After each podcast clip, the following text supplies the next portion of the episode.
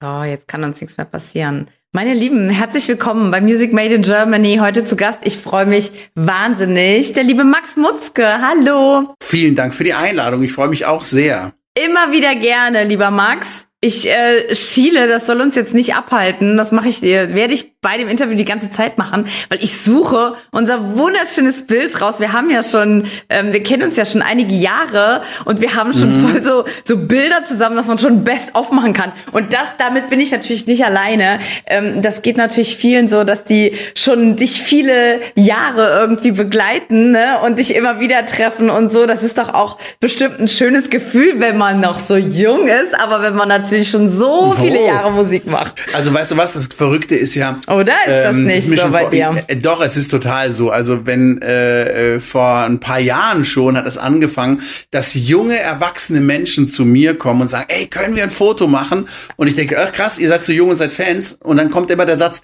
meine Mutter war damals mit mir schwanger, als du äh, beim Grand Prix warst und die ist voll der Fan. Also es ist total lustig, dass junge Leute mit dem Auto schon neben mich fahren, ähm, jetzt mit 20 Jahren sozusagen und sagen, ey, ich war damals noch im Bauch, als du in der Öffentlichkeit das erste Mal aufgetreten bist. Und dann wird einem erstmal bewusst, tatsächlich krass, es gibt jetzt erwachsene Menschen, die vielleicht sogar schon Kinder haben, dann natürlich wären sie sehr früh dran, aber das gibt's ja in dem Fall schon, die noch nicht geboren waren, als ich beim äh, Eurovision Song Contest war. Also man, äh, da wird einem bewusst, dass ich echt lange dabei bin. Sag mir mal bitte, wie viele Jahre das jetzt her ist, genau. Was schätzt du denn? 15? ist lustig. Also äh, ich frage immer die Leute, die Leute sagen, es gibt ja so Events, wo man weiß, wo man noch weiß, wo man da war. Also ich sage jetzt mal zum Beispiel der Tod von Michael Jackson. Ich weiß noch, wann ich wo saß und den erfahren habe. Und ganz viele Leute kommen auch. Äh, auch immer wieder und sagen, ey, ich weiß noch genau, als du in Istanbul warst, da habe ich eine Grand Prix Party gemacht, das war die einzige in meinem Leben. Wir haben so abgefeiert und so weiter. Also es muss irgendwie für viele auch so ein so ein Erlebnis gewesen sein und an das sie sich gut erinnern können und es ist 2004 gewesen, also jetzt 20 Jahre her. 20 Jahre. Wow. Wie geht's denn dir? Also man ist ja eigentlich, also könnte ich mir es vorstellen, dass du zwischen den 20 Jahren und, und heute liegt ja auch eine ganze Karriere, ne, die, die damit zwar in, also für uns alle gestartet ist von dir, was bestimmt ja vorher auch schon Musik gemacht, das fällt ja nicht vom Himmel, dass du auf einmal äh, beim Grand Prix mitgemacht hast, sondern auch davor hast du ja schon Zeit investiert und äh, Emotionen investiert und alles. Aber für uns ist es eben 20 Jahre äh, Max Mutzke. Und ähm, wenn du so zurückblickst, wirst du da so auch so ein bisschen ähm, rührig, so ein bisschen emotional oder so? Oder, oder sagst du, ey, ganz ehrlich, ist gut, dass die Zeit vorbei ist? Naja, also äh, ich habe angefangen mit sechs Jahren Musik zu machen und ich war schon äh, in meinen jüngsten Kindesalterjahren, habe ich äh, äh, geile Privilegien haben dürfen. Einmal bin ich mit meinem Opa immer in den Wald gegangen zum Holz machen. Da war ich drei Jahre alt und habe das mein ganzes Leben lang gemacht, mit der Motorsäge und dem Unimog im Wald gearbeitet äh, als Hobby. Das hat sehr viel Spaß gemacht, immer noch, aber ist jetzt natürlich sehr in den Hintergrund gerückt. Aber gleichzeitig durfte ich mit meinem Papa immer und meiner Mutter äh, und meinen Geschwistern, oft auch mit meinem Vater alleine, Jazzfestivals und Bluesfestivals und R&B-Festivals besuchen und ähm, habe einfach eine unglaublich frühe Prägung erleben dürfen. Wir hatten einen großen Proberaum zu Hause, das heißt, ich bin mit jüngsten Jahren schon am Schlagzeug gesessen, mit sechs und habe schon gespielt. Mit elf hatte ich meine erste Band und bin mit der auch live aufgetreten als Vorband der Band meines Vaters, der nämlich ähm, zu dem, dass er eigentlich Gynäkologe vom Beruf ist, schon immer Musik macht, und ähm, also ich habe ganz, ganz früh angefangen, Musik zu machen, aber in die Öffentlichkeit getreten bin ich eben durch den Grand Prix 2004. Oh, jetzt sehe ich gerade das Foto von uns. Oh, das ist ja cool. Ich habe ein cooles Hemd an auf jeden Fall. Weißt du noch, wo wir das gemacht haben? Ja, das war in Ludwigshafen in der in der damaligen äh, in dem damaligen Künstlerwohnzimmer. Ich weiß nicht, ob du dich erinnerst. Ah, das ist ja das ähm, sehr cool. Das musst du mir auf jeden Fall per Mail zukommen lassen, bitte. Ja, ja, mache ich auch, mache ich auch. Also ich habe einige aus der Serie so und dann guckt man, weißt du, das jetzt ist musst jetzt du auch einen Screenshot übrigens machen von uns beiden ja. jetzt, damit wir, äh, damit du ja, das in ja. die Galerie einführen kannst. Das ist absolut korrekt. Ich finde es einfach so schön, dass man, dass man ähm, sich sich immer wieder treffen kann und und irgendwie hat. Ich meine, diese diese Sendung, die ich hier mache, ich habe mache die jetzt elf Jahre oder so, und dann hat man halt so die Leute, wo man sagt, oh mein Gott, man hat ein bisschen schon zusammen was erlebt, man hat auch mitgefiebert ähm, mit mit Leuten gerade äh, wie mit dir, also die Musik machen, die so richtig so Soul-Musik, sage ich mal, ist, ne? Also so mit den richtigen harten Vollblutmusikern, sage ich mal, die man wirklich erlebt Dankeschön. auf der Bühne und denkt, Kompliment. Da, da ist Musik oder das ist, die sind dafür einfach bestimmt. So, also da geht einfach, also man könnte sich gar nicht irgendwie was anderes vorstellen, zum Beispiel, was du irgendwie machst. Ich habe dich einige Mal auf der Bühne erlebt, bei Konzerten oder so, aber auch als du mal mit äh, Theatern zusammen was gemacht hast, mit Orchestern in der Theatertour, da haben wir uns ja auch getroffen und dich da auch mit Orchestermusikern so live zu sehen. Ich stelle mir das als Künstler so krass vor, dass man diese, dieses Können und diese Kraft einfach mal so aufbringt, dass hinter einem Orchester spielt und man einfach live auch einen ganzen Abend ähm, die Leute bespaßen und emotional befüllen kann.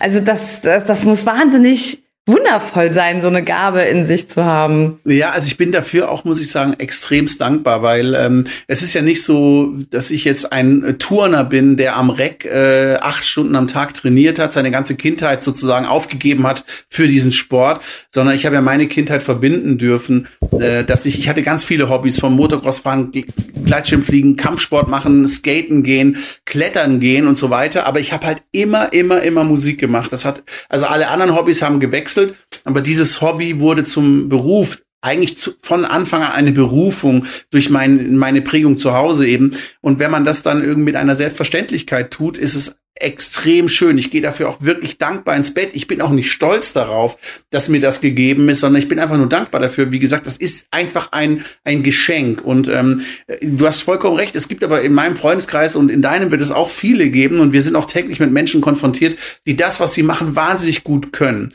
Also das ist genauso, ob ein Handwerker zu dir kommt, ein Schreiner, der etwas baut, äh, ein Zimmermann, ein Maurer, ein, äh, auch das Handwerk ist ja was, wo man sagt, krass, du kannst aus dem Stegreif einfach ähm, hier einen Tisch bauen, wo ich gar nicht wüsste, wo ich anfangen soll. In meinem Fall ist es anders. Ich bin handwerklich total äh, äh, begeistert und auch immer da auch schon, ich konnte mir auch Handwerk vorstellen früher, aber bei mir ist es eben die Musik, das ist mein Steckenpferd und gerade eben den Umgang mit Menschen auf der Bühne so zu feiern und dann mit den Musikern auf Augenhöhe begegnen zu können, das liegt natürlich auch daran, dass ich es mein ganzes Leben lang eben mache und meine Vorbilder auch immer schon in Menschen gefunden habe, ähm, die äh, nicht nur eine offensichtliche Boygroup-Karriere hatten, weil da gibt's ja auch ein großes Gefälle äh, an musikalischer Begabung. Da gibt es die einen wie Justin Timberlake oder wie auch immer, die dann da rausstechen und dann auch noch Jahrzehnte eine krasse Karriere haben äh, oder Robbie Williams und so. Aber ähm, wenn man eben mit großen Orchestern dann da reingeht in die Arbeit mit Big Bands zusammen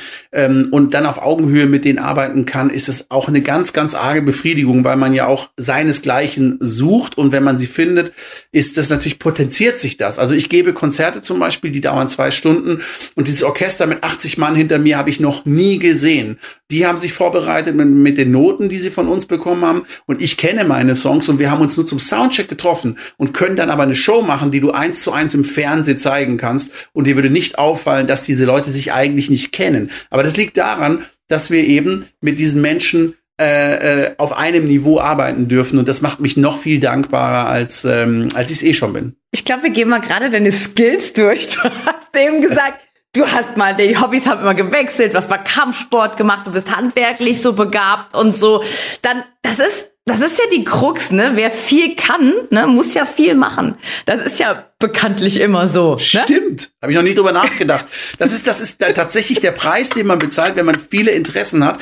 Ich habe immer früher gehört oder ganz oft von, von erwachsenen Menschen, das Leben ist viel zu kurz. Ich weiß nicht, wann ich alles unterbringen soll. Und ich dachte mir immer, was, ich find's voll geil, es ist so schön voll und so. Aber mittlerweile verstehe ich das, weil es gibt so viele Interessen, die man verfolgen will. Und dann muss ich zurückblicken auf ein Hobby, wo ich immer gesagt habe, ja, ich ihn ja noch begeisterter, was auch immer, Mountainbiker zum Beispiel oder Rennradfahrer oder so. Und dann fällt mir auf, wenn ich das sage, nee, ich bin das letzte Mal vor zwei Jahren Rennrad gefahren. Wie kann ich denn sagen, dass das mein begeistertes Hobby ist? Aber es ist ein Hobby, das ich unbedingt machen will. Und äh, ich komme nur nicht mehr richtig dazu. Und so war es mit allen Hobbys, die ich vorher auch aufgezählt habe, genauso. Man hat ganz vieles gemacht. Aber weißt du, bei mir war es so, als meine Kinder geboren wurden, haben sich meine Prioritäten automatisch und ganz selbstverständlich und ganz schön auch verschoben dahingehend, dass es zwischen meiner Familie und meiner beruflichen ähm, Laufbahn, da muss es einfach ein sehr starkes Gleichgewicht geben. Und äh, das verliere ich manchmal aus den Augen, weil sich die Termine in meinem Terminkalender überschlagen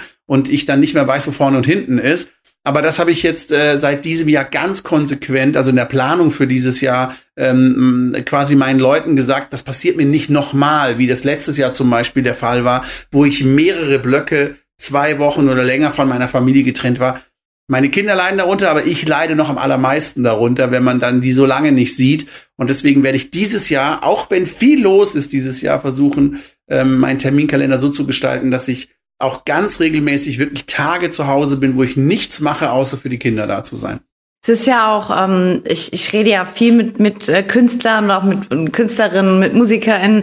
Ähm, es ist die, wenn ich das zusammenfassen kann, es ist eigentlich nicht die, die Quantität, es ist die Qualität. Ne? Also auch wenn man eine Woche, zwei weg ist, aber dann zum Beispiel gerade für die Kinder, ne, dann einfach da ist, wirklich da ist und nicht dann noch das machen und das machen und man verliert sich und man hat da ein Handy und mal zwischendurch, sondern was dann das, das macht, dann ist das total okay. Ich glaube, es geht nicht darum, jeden Tag da zu sein oder dass du jemand bist, der ein, in Anführungsstrichen, äh, konservatives oder, oder alltägliches Leben, vielleicht normales Leben, wenn man das sagen will, führt. Es kommt ja nur drauf an, wie ist man da, wenn man da ist. Oh, voll. Also ich finde, genau da hast du den Punkt getroffen. Es bringt meinen Kindern nichts, wenn ich zu Hause bin und dann nur am Handy sitze. Ne?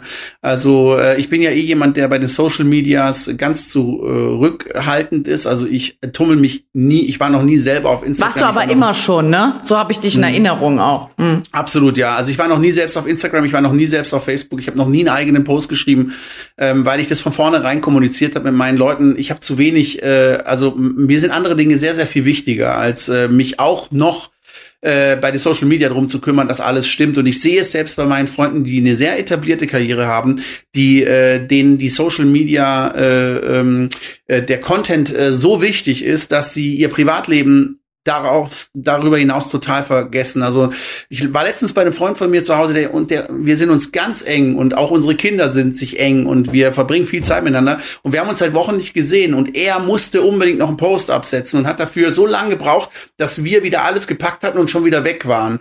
Und es hat, es ist ihm erst danach aufgefallen, dass ähm, unser erster Besuch nach Wochen dass er das am Handy verbracht hat. Und ich weiß, er hätte es auch danach machen können. Aber er war so getrieben davon, dass er das jetzt noch fertig machen muss, dass er diesen einen Qualitätsmoment, den wir miteinander haben, und davon haben wir gar nicht so viele, ähm, dass er den auch noch hergegeben hat für dieses Social-Ding. Und dieser eine Post, ist vollkommen unwichtig gewesen, weil den hätte er auch einen Tag später absetzen können oder auch nie absetzen müssen. Aber diese vier Stunden, die wir da waren, oder diese zwei Stunden, die wir da waren, die kann ich ihm nicht wiedergeben und er sie mir auch nicht. Und ich muss sagen, ich merke, dass mich das persönlich trifft. Also wenn Menschen ähm, äh, die virtuelle Welt vorziehen, ähm, das ist genauso, du bist mit jemandem in einem Face-to-Face-Gespräch, also du bist physisch dir gegenüber auf der Straße am Tisch und das Handy macht bling blang und dann holt das jemand raus, sagt, Entschuldigung bitte, man weiß genau, es war niemals so wichtig, dass man jetzt das Gespräch unterbrechen muss.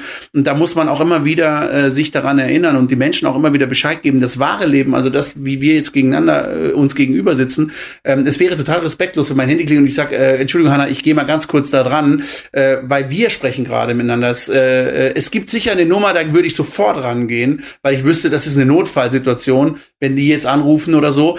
Aber das wäre, dann könnte ich dir das auch erklären. Aber bei jedem Pling wegzugehen und immer das Handy rausholen, das sehe ich als ganz, ganz große Gefahr für unsere, mhm. für unsere Gesellschaft auch. Und wir sehen das ja auch, dass die äh, äh, physischen Kontakte unserer Kinder und auch der Jugend total zurückgehen, aber dafür die virtuellen Kontakte total ansteigen. Die können dir aber nie das geben, ähm, was dir ein physischer Kontakt, ein Treffen in der Stadt, im Park, im Café äh, dir geben kann. Hm, jetzt, wo du das sagst, war gestern Mittag ähm, beim, beim, beim Essen im Restaurant und ähm, einer saß dort und hat sein Handy offen auf dem Tisch gehabt, ne? Und ich, ich bin so nervös geworden. Ich habe auch auf den Anruf noch gewartet vom Job her und so, aber hatte das nebenan auf dem Stuhl liegen. Ich, man kriegt das ja doch irgendwie mit, ne? Aber er hatte das offen auf dem Tisch und es hat ja, es macht ja immer irgendwas das Handy. Und es hat mich so gestört und ich mhm. habe mir die ganze Zeit beim Essen überlegt, wie wie sage ich das denn jetzt, ohne auch zu äh, zickig oder dominant irgendwie zu wirken, wenn ich sage, boah, kannst du das mal weglegen? Das wollte ich irgendwie auch nicht.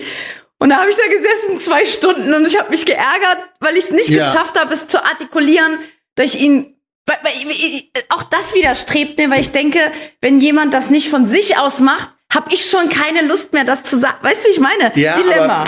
Ich kann dir trotzdem sagen, Hanna, also ich finde, ich hatte auch mal eine Situation, ich kann nicht mehr sagen, wer das war. Äh, ich weiß noch nicht ob es Mann oder Frau war und in welchem Alter, aber ich weiß noch genau, dass entweder ich oder irgendjemand aus dem Kreis genau das gleiche gemacht hat. Und dann hat jemand ganz klar gesagt, entschuldige, ich sag's dir ein einziges Mal, ich stehe hier vor dir, pack das Ding weg. Wenn ich dir nicht wichtig bin, dann gehe ich jetzt einfach nach Hause, weil äh, das mache ich nicht lange mit und so. Und es hat ja mit Dominanz nichts zu tun. Es ist eine ganz klare Verhaltensregel und ich finde, wir vergessen es einfach oder unser Umfeld vergisst das einfach, ähm, äh, dass das zum Anstand gehört, dieses Ding wegzulegen. Und ähm, äh, ich kann immer nur den Kopf schütteln, dass auch heute mittlerweile junge Leute, ich hatte letztens einen Fall auch in unserer Familie, ähm, wo es darum ging, dass es einen ganz großen Streit gab, weil ähm, äh, diese ja über bestimmte äh, Apps mittlerweile ihr Tracking anhaben. Das heißt, der ganze Freundeskreis kann sehen, wo jedes Individuum ist. Und dadurch entstehen ganz blöde Missverständnisse, weil in dem Fall war es so, ein Freund von mir, ähm, also das ist eine ganz andere Generation, das ist die Generation meiner Kinder, da gab es einen Freund dabei, der zu seinem besten Freund gesagt, hey, hör zu, ich bin äh, jetzt kurz mit dem Hund spazieren, ich bin gerade nicht erreichbar. Und dann ist der aber spontan zu uns gekommen, weil wir mit dem Auto vorbeigefahren sind und er ist bei uns eingestiegen, ach gut, ich komme schnell mit, ich wollte eigentlich mit dem Hund spazieren gehen, aber das macht jetzt meine Mutter so. Und dann hat der Freund gesehen, dass die, die, die Tracking-App zeigt, dass der bei uns ist. Und dann gab es einen Streit zwischen den beiden. Und das war nur ein spontaner Besuch, so. Und, ähm, und da habe ich zu dem auch gesagt, macht, ich habe das zu meinen Kindern gesagt, macht diese Tracking-Apps aus, weil das ist, da ist das ist so toxisch, das ist vorprogrammiert, dass es Missverständnisse gibt und es geht auch niemanden etwas an, wo ihr seid. Ähm, das ist Privatsphäre und so. Und das musste der schmerzlich erfahren. Aber der hat mich erstmal gefragt, hä, warum soll ich die Tracking-App ausmachen? Na, ich gesagt, weil sich das, weil das absurd ist, was ihr da macht. Und äh, wir, wir sind einfach damit konfrontiert in einer anderen Generation, die nachrückt, ähm, die mit den Dingen selbstverständlicher umgeht. Und äh, auch so nervig, wie bei uns in der Gesellschaft der, ähm, der Datenschutz sein kann. Ne? Also das sehen wir ja wenn wir irgendwie äh, mit dem mit dem äh, äh, keine Ahnung mit Ämtern zu tun haben, wie schlimm das ist, dass wir nicht einfach eine App benutzen können, wie es jeder andere auch macht. Aber so wertvoll ist der Datenschutz auch für unseren Schutz und äh, deswegen ist ja das Wort Schutz auch drin, weil es uns schon auch schützt. Und ähm, ja, also ich glaube, du hättest gestern Abend einfach sagen können, Entschuldige bitte, das macht mich nervös, pack das Ding weg, wir sitzen jetzt hier zu zweit im Restaurant und ich finde, es ja. gehört sich einfach nicht. Und dann hätte der auch gesagt, ey cool, das ist eine Ansage, damit kann ich umgehen. Und wenn nicht, dann fuck it, weißt du? Ja, ich hatte mich auch geärgert, nämlich deswegen habe ich es auch erzählt, weil ich mich Aber geärgert habe, dass ich nicht mehr. auf gar keinen Fall. Aber das, was du ähm, muss ich noch ganz kurz, was du eben gesagt hast mit der mit mit der Tracking-App. Ich wusste nicht, dass es das gibt, ne? Klar, durch die Kinder und so weißt du. Das ist ja auch eine Art eine ganz krasse Art der Konditionierung, weil wenn die das einmal miterlebt haben, guck mal, da gab es jetzt Ärger, weil man spontan umdisponiert hat oder so, dann macht man das vielleicht das nächste Mal gar nicht. Also man, eben genau so ist ne, es. Von alleine wird man nicht Sachen denken, erleben. ich mach die App aus, nee, sondern die wird denken, ah nee, weil ich werde ja getrackt und deswegen kann ich das vielleicht gar nicht machen. Wie schrecklich, ne? Ja, oh, schrecklich, ne? Ja, ja, schrecklich. Ja. Und deswegen meine ich, ich glaube, man kann äh, durchaus ohne zu, äh, äh ohne jetzt irgendwie zu dominant zu wirken, einfach sagen, also es ist genau das gleiche. Schau mal, äh, ich bin ja in, in ganz vielen verschiedenen Gesellschaften halte ich mich ja auf. Ne? Ich habe ähm, eine Gesellschaft um mich herum aus Künstlerinnen und Künstlern aller, aller Couleur, die auch unglaublich divers sind. Alle Hautfarben dabei, alle Sprachen dabei, alle äh, LGBTQ-Szene. Wir haben in unserer Crew auch eine ganz tolle Frau, ähm, äh, die früher ein Mann war und wo wir, wo wir äh, äh, eine ganze Community drumherum haben. Und das ist aber nicht etwas, wo wir damit zurechtkommen müssen. Im Gegenteil, es ist das, was es so wertvoll macht. Es ist das, dass wir eine unglaubliche Diversität in unserer Gesellschaft spüren und mit der arbeiten und wir sind davon abhängig, damit unsere Kreativität maximal groß ist und maximal Power hat und Berechtigung hat und in alle Richtungen zu denken, dass das wichtig ist und wir glauben fest daran und merken das auch, wenn jedes Individuum eines Staates, eines Volkes glücklich ist, dann hast du ein glückliches Volk und dementsprechend geht es dann auch sozusagen äh, den Menschen gut. Das Gegenteil ist Russland oder Aserbaidschan oder Iran, wo die Menschen eben nicht äh, ihre Individualität leben können, wo es keine Toleranz gibt und so weiter. Und ähm, wenn wir in so einer Gesellschaft leben, gleichzeitig bin ich im Schwarzwald zu Hause und da ist die Gesellschaft eine andere. Also ähm, Homosexualität gibt's da schon, aber man muss sich ja nicht unbedingt auf der Straße küssen. So Sachen hörst du da, weißt du? Ich habe nichts gegen Schwule, aber muss ich jetzt ja nicht küssen da. Ne, also da bin ich mit ganz anderen Menschen äh, konfrontiert, die aber auch alle meine Freunde sind und auch nicht weniger meine Freunde als äh, sozusagen in, in meiner musikalischen Welt. Ähm, und da habe ich aber auch Diskussionen mit denen und ich finde, ähm, bei mir, ich, ich versuche tolerant zu sein, was mir nicht immer gelingt. Also ich bin sozusagen sehr intolerant der Intoleranz gegenüber. Also ich, ich merke, wenn, Großartig, ja. Ja, und also wenn jemand untoler äh, nicht tolerant ist, das, das, das bringt mich an meine Grenzen. Ne? Und ich hatte letztens auch eine Diskussion, wo jemand sich nur über unser Deutschland beschwert hat. Und ich habe ähm, äh, irgendwann war mir das fast zum Überlaufen, äh, ist es zum Überlaufen gekommen und ich habe dann den wirklich zur Sau gemacht, weil ich es eine Unverschämtheit finde, ähm, Weißt du, es das heißt ja nicht, dass Deutschland alles gut ist. Darum geht es gar nicht. Aber zu sagen, wir hätten ein scheiß Land und die Demokratie, wir würden nicht in der Demokratie leben und man könnte ja nicht mehr sagen, was man will. Sag ich, was machst du denn die ganze Zeit? Natürlich kannst du sagen, was du willst.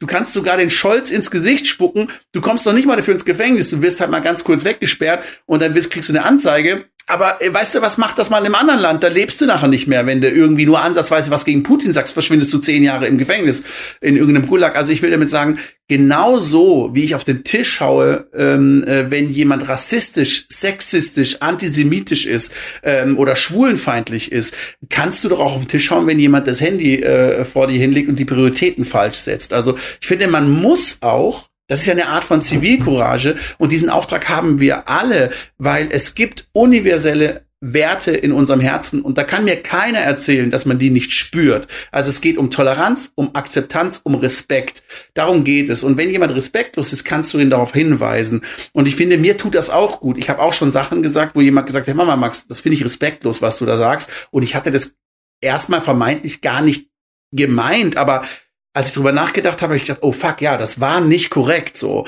Und ähm, äh, mir bringen solche Momente was. Also wenn ich erzogen werde von meinem Umfeld, dann finde ich das irgendwie cool, weil äh, ich brauche das auch. Und ähm, äh, irgendwie, das ist ja etwas, was wir unbedingt machen müssen. Also, dass wir aufeinander aufpassen, achtsam miteinander umgehen. Das bedeutet aber auch, unangenehme Momente anzusprechen und dann dafür einzustehen, dass man sagt, ich will es aber, dass es so ist und äh, dass wir diesen Weg auch weitergehen, weil, er, weil wir miteinander gut umgehen müssen und mein Song Forever Strong, den wir jetzt beim ESC äh, Vorentscheid spielen, hat genau diesen Ursprung auch darin, äh, dass wir bei all der Hetze, der wir ausgesetzt sind und Spaltung in unserer Gesellschaft, dass wir trotzdem Werte in unserem Herzen haben. Und da gibt es eine Zeile, die heißt, ähm, äh, I keep on flying while my heart is busy trying to stay forever strong. Also man versucht irgendwie hier mitzukommen in diese Gesellschaft, während mein Herz die ganze Zeit versucht, oder sehr beschäftigt ist da, da, da, äh, dabei, ähm, äh, äh, für immer stark zu bleiben, weil das den Menschen mittlerweile immer schwieriger fällt. Äh, das sehen wir ja jetzt auch ähm, äh, wie man plötzlich wieder äh, rechtes Gedankengut salonfähig gemacht hat äh, und wie ganz, ganz böse Hetze äh, einfach gesagt werden kann, ohne Konsequenzen. So. Erst seit ein, zwei Wochen gehen in Deutschland wieder Hunderttausende endlich auf die Straße. Es war übrigens eine Woche, bevor wir den Song geschrieben haben. Eine Woche, nachdem wir den Song geschrieben haben, haben diese Proteste wieder angefangen gegen rechts, gegen die AfD. Und das war absolut äh, nötig. Und ähm, ja, deswegen, da gibt's immer noch, also auch wenn alles, äh, wenn, wenn, sagen wir mal so, auch wenn nicht alles gut, also auch wenn vieles gut ist, heißt es, dass es noch nicht perfekt ist. Also man kann immer weiter kämpfen für eine gute und tolerante Gesellschaft, aber wir sind schon auf einem guten Weg, glaube ich. Also Deutschland ist schon ein äh, in sich schon sehr tolerantes Land, auch wenn es Ausnahmen gibt und Idioten, die das ähm, äh, torpedieren so. Ja, die gibt es überall. Mir ist dabei wichtig zu sehen auf den ähm, ähm, ähm, ja, Kundgebungen jetzt oder den Demonstrationen ähm, habe ich auch mit Leuten gesprochen, einfach als Journalistin so. Und was ich äh, ganz bemerkenswert fand, war, dass ein paar einfach auf die Straße gegangen sind, generell für Diskriminierung. Also das ist gar nicht, ja, es ging viel natürlich gegen die AfD, weil das jetzt hochgekocht ist, weil die Werte so un, unglaublich hochgeschnärt sind. Ist ja auch, ist wahnsinnig wichtig und richtig, aber auch nicht nur Deutsche, nicht bei, nicht nur bei Deutschen gibt es ja Judenhass. Und, und das fand ich so toll, dass die Leute auch das sagen konnten ne, nur so viel zur Meinungsfreiheit. Die Leute sind teilweise hingegangen, haben gesagt, ja, wir sind gegen, einfach gegen Hass.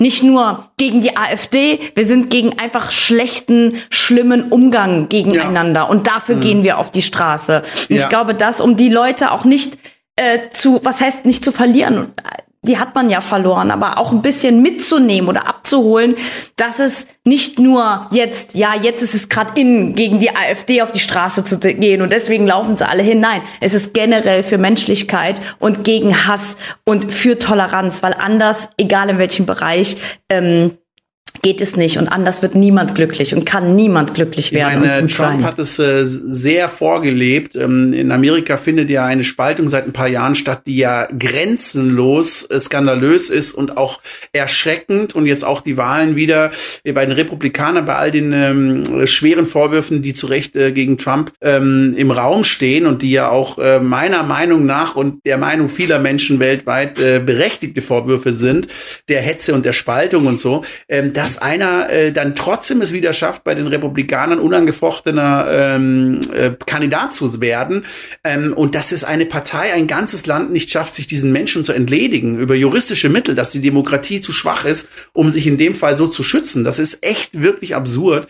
Ähm, und da muss man in Deutschland wahnsinnig aufpassen. Es gibt äh, da auch schon Menschen, die sagen jetzt, äh, ich glaube, die jungen Leute wissen gar nicht, gerade in Amerika, auf welchen wackeligen Beinen jetzt in den USA die Demokratie steht, wie kurz sie vor dem Kippen ist. Wenn Trump es nochmal schafft, kann die Demokratie so umbauen, dass in Amerika Meinungsfreiheit nicht mehr möglich ist, ohne dass bestraft wird. Und zwar wirklich drastisch bestraft wird. In Russland sind wir längst zu weit, in anderen Ländern muss man gar nicht davon sprechen. Und dass man in Deutschland dann auf dieses Pferd setzt, dass man sagt, das machen wir auch. Wir sind populistisch und spalten die Gesellschaft, anstatt zu sagen, wir haben 70 Jahre davon profitiert und Deutschland ist nur so stark und so wohlhabend geworden, weil es eine funktionierende Demokratie mit einem sehr verlässlichen Rechtsstaat gibt. Das sind die Voraussetzungen für Wohlstand, weil alle anderen Länder, die das nicht haben, da gibt es nur eine reiche Elite, der Rest ist arm. Und das ist absurd, dass Menschen solchen Parteien folgen. Kann ich nicht nachvollziehen macht mich sehr verzweifelt auch, kostet mich tatsächlich dieser, ich weiß, wir müssen uns ein bisschen beeilen,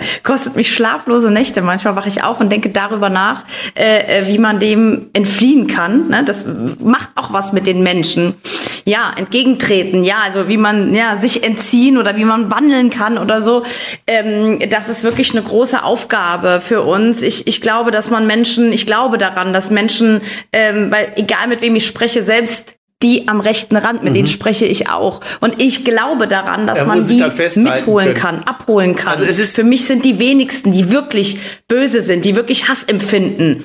Ähm, irgendeinen Weg müssen wir finden, äh, ja, die so abzuholen. Ist, äh, ja, ja, genau. Wenn man schon du hast was ganz Entscheidendes gesagt. Will, gesagt, ich bin intolerant der Intoleranz ich sagen, auch wenn ich Und ich glaube, ähm, Menschen nicht, folgen ja eigentlich gerne oder werden auch gerne eingeordnet und geführt. Ich glaube, wenn man aufruft, einfach der Intoleranz Intoleranz der Intoleranz gegenüber, ja, intolerant zu sein. Ich glaube, da hätten die Leute vielleicht was, wo sie, wo sie wirklich sich drauf einschießen können. Egal, wo man irgendwie Hass sieht, weißt du, egal, wer irgendwie fertig gemacht wird, schießt euch da drauf ein, lauft los, macht die fertig. Das Problem in der deutschen, äh, äh, bei den etablierten Parteien, dass es ja leider die AfD ist, die nur diese Kanäle benutzt ja. und bedient und die Jugend dabei abholt und Sätze so verpackt, dass junge Menschen glauben, hä, wieso, die sagen doch nichts Falsches.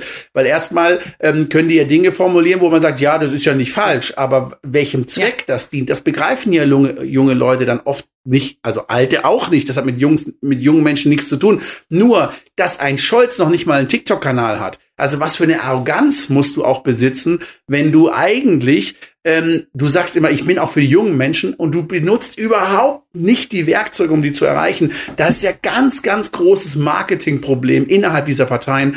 Und das ist ja auch etwas, wo die drüber nachdenken könnten. Ihr müsst es ja nicht selber machen, aber ihr habt doch genug Ressourcen zur Hand, dass die euch eure TikTok und was auch immer Kanäle, äh, Snapchat und äh, Instagram und was auch immer und X bedienen. Da brauchst du doch nur einen Social Media Beauftragten, der dich begleitet und dich ab und zu filmt und du sprichst kurz mal äh, äh in die Handykamera, sprichst eh den ganzen Tag in irgendwelche Mikrofone und Kameras. Da kannst du dir auch mal fünf Minuten pro Tag Zeit nehmen für die Jugend. Das ist ja das große Problem, weißt du, dass sie die Tools nicht benutzen.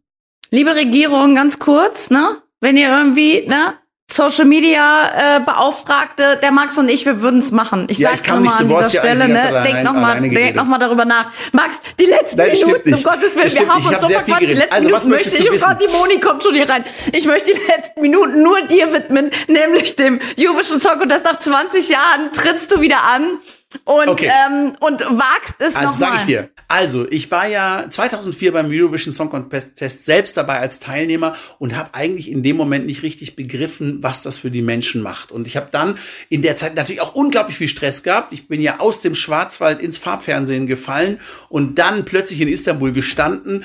Und danach habe ich mir gedacht, ey, eigentlich gehöre ich nicht dahin, in diese äh, Gesellschaft, weil ähm, ich mache R&B, Soul-Musik und äh, da gibt's andere Szenen dafür.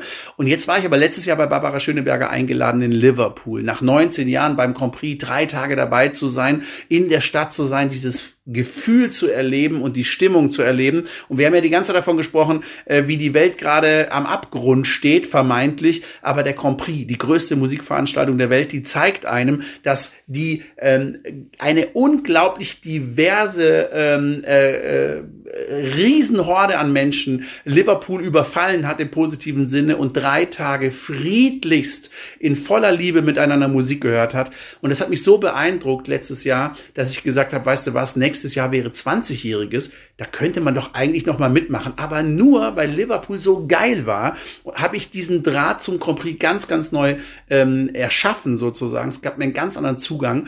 Und jetzt nach 20 Jahren zu sagen, ich mache noch mal mit, das fand ich irgendwie lustig. Und dann habe ich mich beworben und bin mit dem Song Forever Strong auch genommen worden für den ESC-Vorentscheid in Berlin, den ich genau vor 20 Jahren schon mal machen durfte. Und ich hoffe natürlich, dass ich nach Malmö fahren durf, äh, darf und das entscheiden aber letztendlich zum Glück ganz viele Menschen demokratisch. Ja, ich habe ja den Song geschrieben, ganz klar für den Grand Prix. Es ist jetzt nicht ein Song, den ich geschrieben habe und dachte, oh, der könnte passen, sondern ich habe mir sowohl die Inszenierung vorgestellt, ich habe mir den Moment vorgestellt, ich habe mir die Dramaturgie vorgestellt, ich habe mir den Pathos vorgestellt, der diese Veranstaltung trägt, ähm, ich habe mir das Drama vorgestellt, was drumherum stattfinden muss und natürlich dann auch eben, wir haben lange darüber gesprochen, äh, Forever Strong, ähm, eben auch über die Werte, die wir in uns tragen und die der Grand Prix, es gibt nichts, was diese Werte mehr verkörpert als diese Veranstaltung.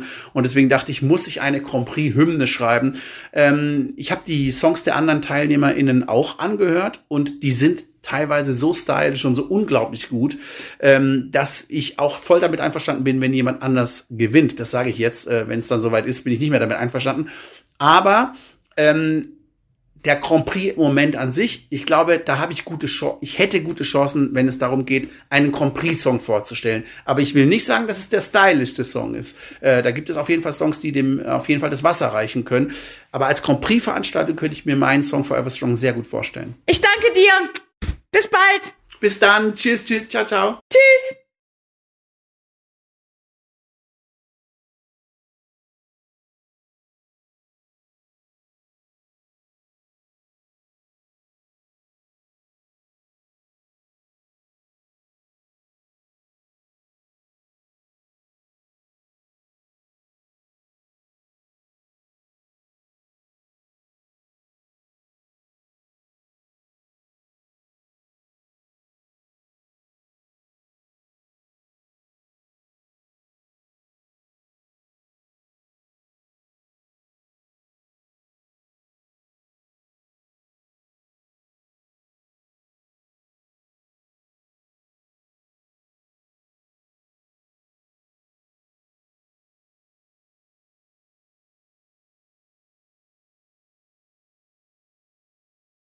Danke dir. Bis bald. Tschüss.